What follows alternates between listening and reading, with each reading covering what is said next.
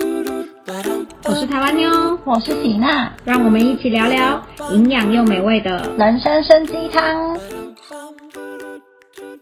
Hello，大家好，我是喜娜，我们终于开启了我们的新频道，叫做“人参参鸡汤那为什么叫人参参鸡汤呢？就是人参参鸡汤算是一个韩国非常代表性的一个知名饮食嘛。知名原因就是因为它很补很营养，所以我们取了这频道名字呢，就是希望我们呢可以跟大家多一点互动，大家可以提供你们最近烦恼的事情啊，比较纠结的事情啊，人生大小的烦恼都可以。我跟喜娜会一起来聊这个烦恼。那因为我们跟大家没有直接认识的关系，所以比较不会有感情纠葛，很理性的去分析一下，如果以旁人看起来这件事情是需要纠结的吗？是需要卡住的吗？给大家一个全新的观点，然后让大家可能因此找到一个出路的方式”。。好，那除了这些内容之外呢，我们还会整理我们 Hi Day 频道里面最受欢迎的社会事件，放在我们的 Podcast 里面。那有关大家的人生烦恼部分呢，可以寄信到 Hi Chicken Soup 小老鼠点 gmail.com。好，我们今天第一集呢，要来跟大家暖身话题，就是台韩两边共同的话题，大概最近就是新冠肺炎。嗯，对，对，台湾现在状况已经算是有得到控制，虽然前几天还是有确诊者跑来跑去的事情发生，可是至少中间已经有出现加零的现象。台湾真的很厉害哎、对，那韩国这边我们现在目前是每天确诊者大概是两千名上下，算是所有从去年开始到现在的疫情里面的最高峰。那我们现在已经是进入了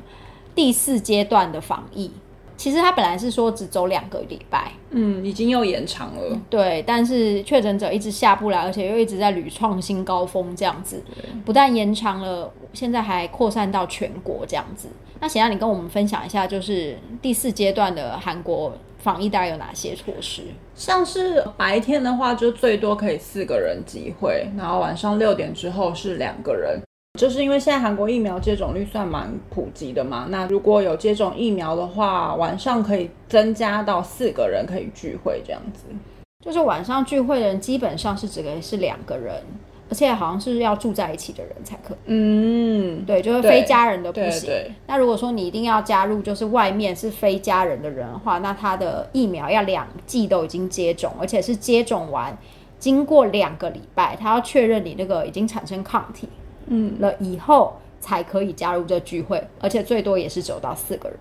然后像咖啡厅，就是饮食业的话，其实像台湾状况好像就是之前流行的时候是全面禁止内用，所以全部改成外带嘛。那韩国这边状况嘞，台湾真的算是很果决，因为韩国其实从一开始大流行的那时候，他们就很果决不定的，就是餐厅呢也没有全部都外用，他们餐厅几乎都有保留可以内用，只是跟你讲说哦，桌子的要减少多少百分之的桌子的数量啊，然后桌子跟桌子之间要拉开一点五公尺啊这种。那咖啡厅的话，最妙是它那时候有分一些，你如果是自己开的咖啡店的话，你可以照常营业。那如果是连锁咖啡厅的话，不可以室内用餐，只能外带。那他的讲法就是因为他要保护那些自营的咖啡业者，就是毕竟还要找月租费会比较辛苦嘛。所以当初的政策呢，就是连锁咖啡厅的话，你只能外带。可是那是那个时候。现在我们这一波明明就是最高峰的新流行，可是已经有非常多人打了疫苗，然后外加有一点温水煮青蛙，跟大家已经有点对于防疫生活有点麻痹了。所以，我们这一波大流行，有关于咖啡厅跟餐厅是完完全全没有变动，就是除了晚刚刚喜娜讲的晚上九点要关门打烊之外，跟餐厅里面它是会有规定什么一点五公尺这样子的距离，对，但是完全没有什么我禁止外带啊，超多白友都来问我说，哦，韩国咖啡厅就是现在还有禁止，没有。我跟你讲，周末热闹的不得了，我们家那间 Starbucks 几乎每天大爆满。大爆满啊！而且我们那天去那个产品百货公司里面的，嗯，就是一个大爆炸、啊。你说什么一点五公尺，不呃不要闹任了。何的疫情的影响的 感觉，对啊，而且大家在里面吃东西跟喝东西吃的超开心，我跟贤雅都不敢进去真。的完全不敢在外面吃东西。对啊，喜娜，我想要跟你聊一下，就是因为我在我粉丝团太常抱怨韩国政府的政策，我很不爽。然后我甚至于还抱怨说我，我因此就是看那个文总统越看越不爽。我后来看电视台看到它出现，我就很想要转掉。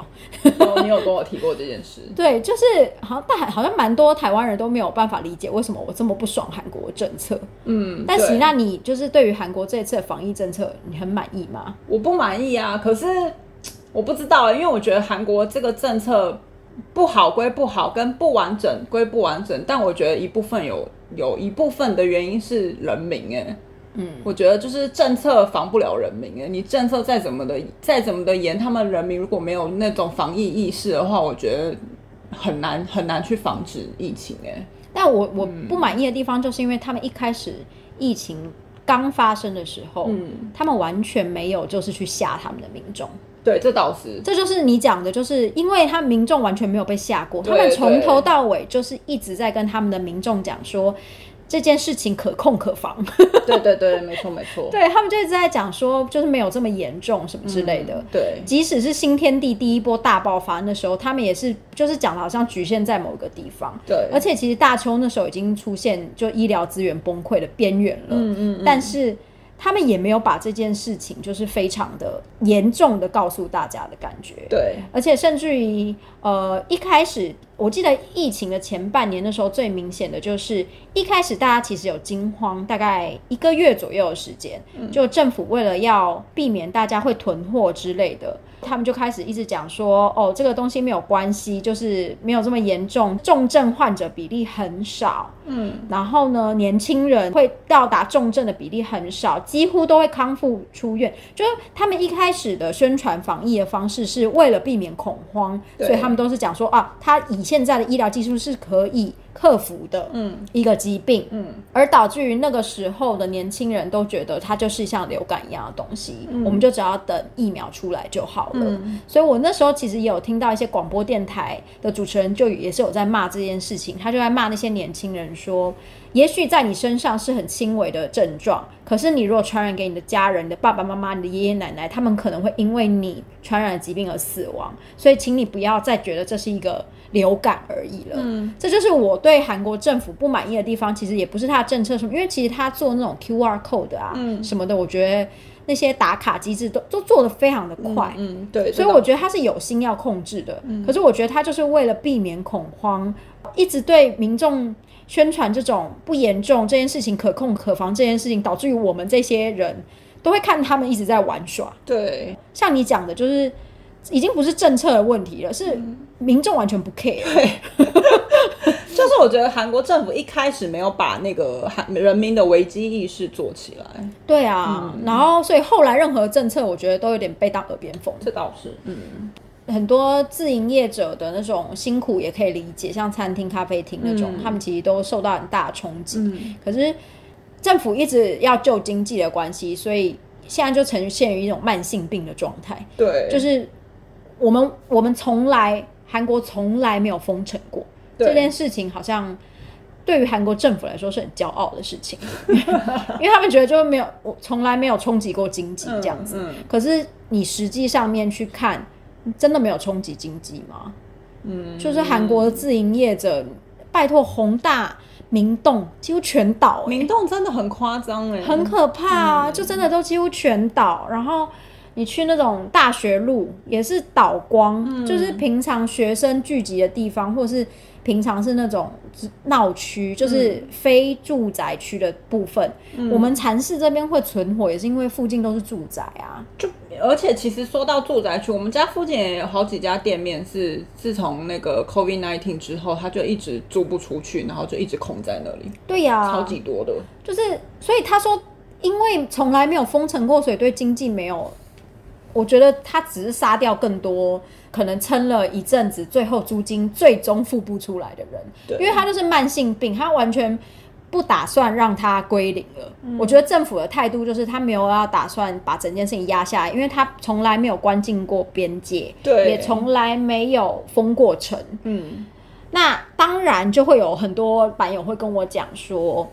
大部分的国家的做法都是这样子做的，是台湾比较特殊的案例。嗯那只是因为我们是台湾人，所以就会很希望可以哦达到那样子的。可是其实大部分的，嗯好像是嗯哎、其他对国家好像都不封的。对，我觉得就是因为台湾这标准对我来说就太高，就太渴望那样子的生我活觉了。得台湾做的太好了， 对所以会导致我们看韩国就会觉得到底在干嘛啊、 对，而且台湾的民众都很有警惕性。超级，我觉得大家真的很棒，就是我觉得戴口罩，然后回家什么换衣服、洗手这件事情完全不需要教育。完全不需要啊，但韩国我觉得光一开始的洗手教育就教了超久，很久，对呃啊，我觉得大家绝对没有办法理解。而且韩国是到就是真的是 COVID nineteen 才开始不共食，就是食物，因为韩国最喜欢一碗大酱汤，然后大家汤匙来那边汤匙来汤匙去的。但真的也是因为疫情影响，所以大家现在都变得比较谨慎一点。对，就是尽量不熟的，他们就是出去都会变成一个人吃一个 set 这种状况对比较多了，这样子。嗯，而且餐厅其实也不喜欢公司一群人进来在那边聊天、对啊打打闹闹这样子。这是在探讨整个疫情，就是我们两个人的不满，对 哎，，是我的不满吗？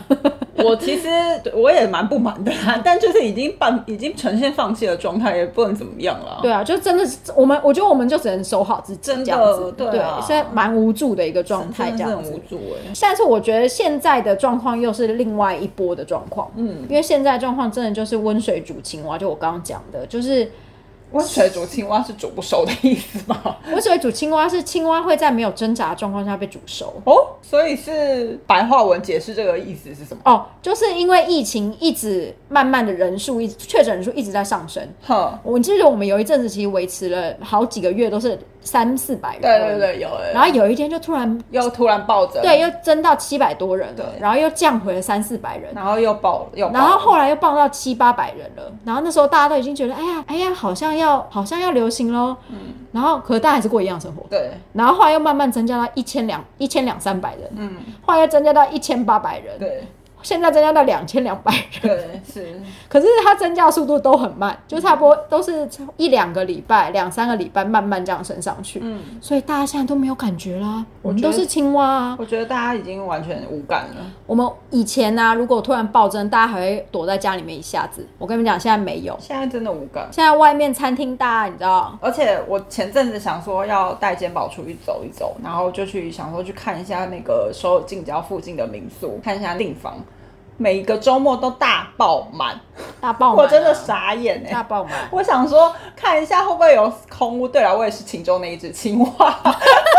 但就是就是只是看一下而已啦，就真的就是大爆满。我也我也后来也放弃这件事了，也没办法去哪。对，说到防疫，就是大家都讲说，哦，可能看看新闻看起来韩国好像防疫防得很好啊，但我真的觉得嗯大家就已经只是习惯了而已。而且就是很多人会跟我讲说，看起来韩国人好像维持一般生活维持得很正常，对所以防疫应该做得不错。No，我们就只是习惯了这件事情而已，就是与病毒共存。对啊，然后之前白友来问我的时候，我也有讲说，我觉得政府现在的态度就是打算要拼全体免疫。你可以跟大家分享一下中秋节要拼多少几成？现在预计是中秋节前七十趴的接种率。对因为中秋节是算韩国的大节日嘛，所以大家就是全民族的大移动， 对，所以韩国政府才会想说要赶快在中秋节之前赶快普及一下接种率，这样。而且去年的中秋跟过年的时候呢，政府其实有发布政策，就是请大家不要移动，家里的聚会也不要超过多少人，嗯，完全没有人理他们。就我相信还是有人理啦，但是最终还是看到了移动的车潮这样子。对，台湾之前端午节那时候好像真真的大家都在家里耶，很少，根本很有啦，很少有人出门的，然后就被骂了。对啊，就大家也都是乖乖的待在家里，没有要返乡，但而且台湾不用发布政策就可以空城、啊，真的对就韩国。对 我我其实很希望他赶快发布中秋节不要返乡这件事情。嗯应该是不会。他现在就是想要中秋节拼拼那个全体免疫，他哦我现觉在就是得，我觉得韩国政府要做到底，他就是应该中秋节不要返乡，全部休息站全部关闭，这样就没有人会出门啦。他现在的状况就是他要拼中秋节之前打七十趴，第一季打完。对啦，然后，而且他们说，你知道现在就是有七百万的人还没有打到第一季，嗯所以他们就说在中秋节之前有可能把七百万的人都打完嘛。嗯，对，话说我今天去打疫苗，真的超爆快，哦，有，我之前陪小远哥去打过，对，真的超爆很快迅。速。他真的是巴拉巴拉跟你说明完以后，就说做之后啪咔就打进去了。，对，而且那个针推超快、欸 就是所以现在有什么副作用吗？嗯目前还没有。对，呸呸，对， 那喜，那你之前也有回去待产，。对，然后你回台湾待产以后，你再回韩国，觉得整个疫情，台湾跟韩国对你来说最大的差别，我觉得我的部分应该就是育儿吧，因为当时待产在台湾的时候，确实就是台湾没有受疫情的太大影响，所以就真的是正常的生活。然后虽然要戴口罩，但没有这么多不便，跟大家还是会出门走走啊、旅游之类的。可是后来回韩国之后，也知道最近又开始大爆炸，之前都是一直在家育儿状态，大爆炸之后就真的也只能待在家里。然后我们身为台湾人又更警觉性又更高，所以我觉得在家就是只能真的一直待在家里育儿这件事情让我还蛮痛苦的，因为没办法带小朋友出去走一走，压力蛮大的。而且我你的现在还是幼儿，我们身边很多那个小孩子是大了的，需要跑跳的年纪的，我觉得最痛苦。非常可怕。而且我有听到非常多的育育儿所、幼稚园啊，嗯，要么他们就是可能因为有确诊爆发，所以就只好先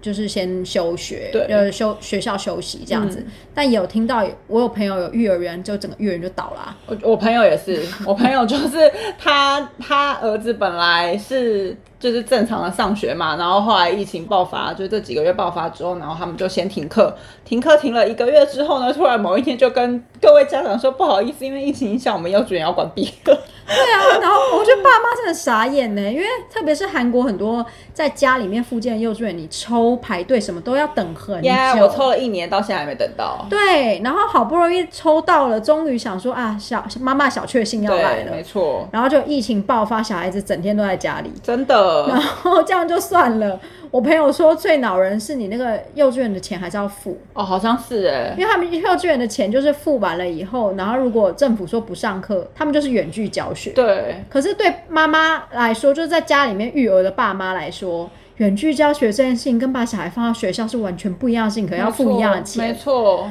就很崩溃。然后跟可能学校间就一通电话跟你讲说，哦，隔壁班谁确诊，对或是谁的哪个家长确诊，所以又要关。所以就是负责带小孩的爸妈呢，如果家里面有一个是完全带小孩的话，那个妈妈也已经会很崩溃。有的时候如果是双薪家庭，更崩溃。所以小孩突然之间要寄放在哪里？所以那个时候，韩国有个政策，大家其实也蛮觉得蛮矛盾的嘛。就是像你刚刚说的双薪家庭，他们就是还是会有一个托婴或者是幼稚园，就是专门收这种双薪家庭，他们根本就真的没有办法顾小孩的。然后那时候就有韩国一部分的声音就会说，那那个等于就是变相的幼稚园照常营业啊。那这样子又会有病毒的问题。那时候那个问题还蛮矛盾的，因为就双薪家庭，他们真的也没办法在家工作，那小孩子真的也没有人顾，可就是得送送托婴。但是送那个托婴诊所其实规范韩国的托婴跟幼稚园是不一样的，对所以托婴其实要跟幼稚园同时，就是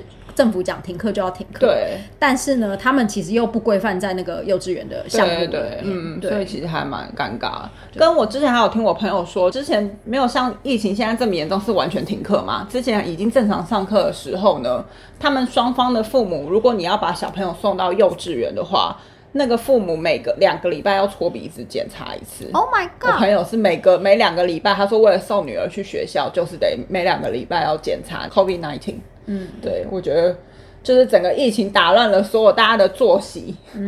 这件事情还蛮痛苦的。我们家自己个人的话，我们家主要是因为老公是投资网咖的嘛，对所以他就是每天都会有网咖就会有回报，就是今天的营业啊怎么样嗯的。那当然，我们就是完全随着政策心情就在起伏。嗯今天就是开放升到四级，降到三级，降到二级，那对网咖来说生意影响都非常非常的大。嗯，对，但网咖我老公他没有办法接受的是，咖啡厅可以营业，但网咖不能营业这件真的事很奇怪哎、对， 就他他很生气，然后我也蛮气的，因为其实网咖呢，如果政府是规定我们不可以卖食物，就是因为网咖里面买有公餐，所以你把口罩拿下来，然后要吃东西，的确就是会增高风险。对，可是问题是，网咖是一个人一个座位，而且中间都有隔板，嗯然后跟政府就是规定，只要那个人离开以后，你所有的器材、所有东西都要消毒嘛，所以他们要花非常多的钱在消毒上面，绝对花的钱比咖啡厅还要多。然后呢，政府也没有叫他们不要公餐，对，就是公餐也是正常的。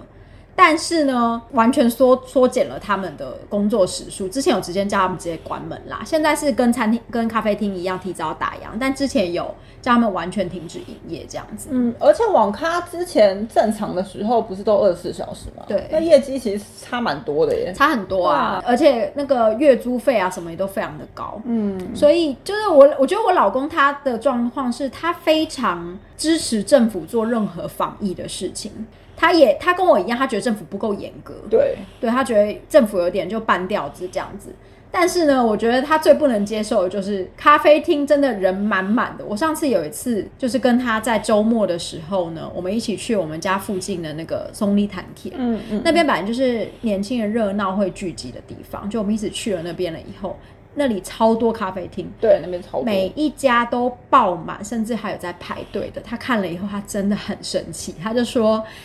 政策搞成这样子，然后外面的餐厅跟咖啡厅这个样子，却要我们网咖完全停止营业，他就说太没有道理。因为你如果网咖真的不吃东西，你进去其实戴口罩，从头到尾不吃东西的话，其实也就是反而是最安全的。对，这倒是。对，反正总而言之，我觉得这个就网咖是一个危险场所，这件事情我们大家都认定。对，但是那咖啡厅跟餐饮店的标准呢，又在哪里呢？就是我觉得政府的标准很很没有统一性。对，嗯可就是回归到，就有很多人讲说是因为就有财团势力的对，问我之题。前有听过这个说法。对，就财团势力的问题，他们不敢，就政府的政策不敢得罪因大，为网咖没有大企业在撑腰。呀。但是其实网咖还是网咖在社会的阶级里面算是被比较瞧不起的行业之一啦。就是所谓瞧不起，哦是因为他们一直觉得网咖是一个你知道传统观娱念乐坏小孩嗯，才会去的地方。就例如桌球场之类的。，对，打电动、桌球是爷爷那年代，不是桌球 啊，那个那叫什么啊？那个撞球撞球，撞球啦爷。爷那年 代，现在没有小孩会去打撞球了，好不场好？现在也没有小孩去打撞球了，喜娜有啦，没有吗？没有吧？哦，好吧，我只有我爸爸那个年代会赌撞球 啊。我小时候的那个年代也会啊，不会吗？不会吧我们学生时期也有撞球场的年代啊，我们学生时期不是已经去网咖了吗？也有网咖，也有我撞球啊、们今年 六十，走开啦！ 反正就是因为网咖呢，就是学生父母们其实本来就不喜欢网咖，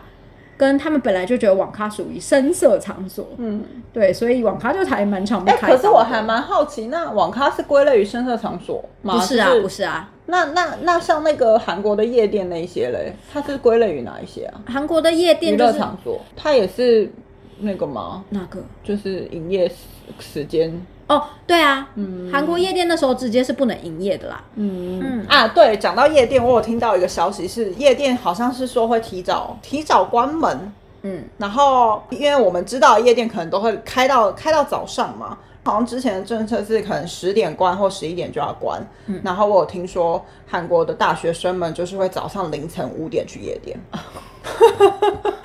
对，因为早上五点开门。对，早上五点对，开就门，是韩国政策是晚上九点关门，然后早上五点可以所以开始他们可能营业就是三点开始梳化，四点挑好衣服，跟朋友约好五点进场。就怎么样都要去对夜店。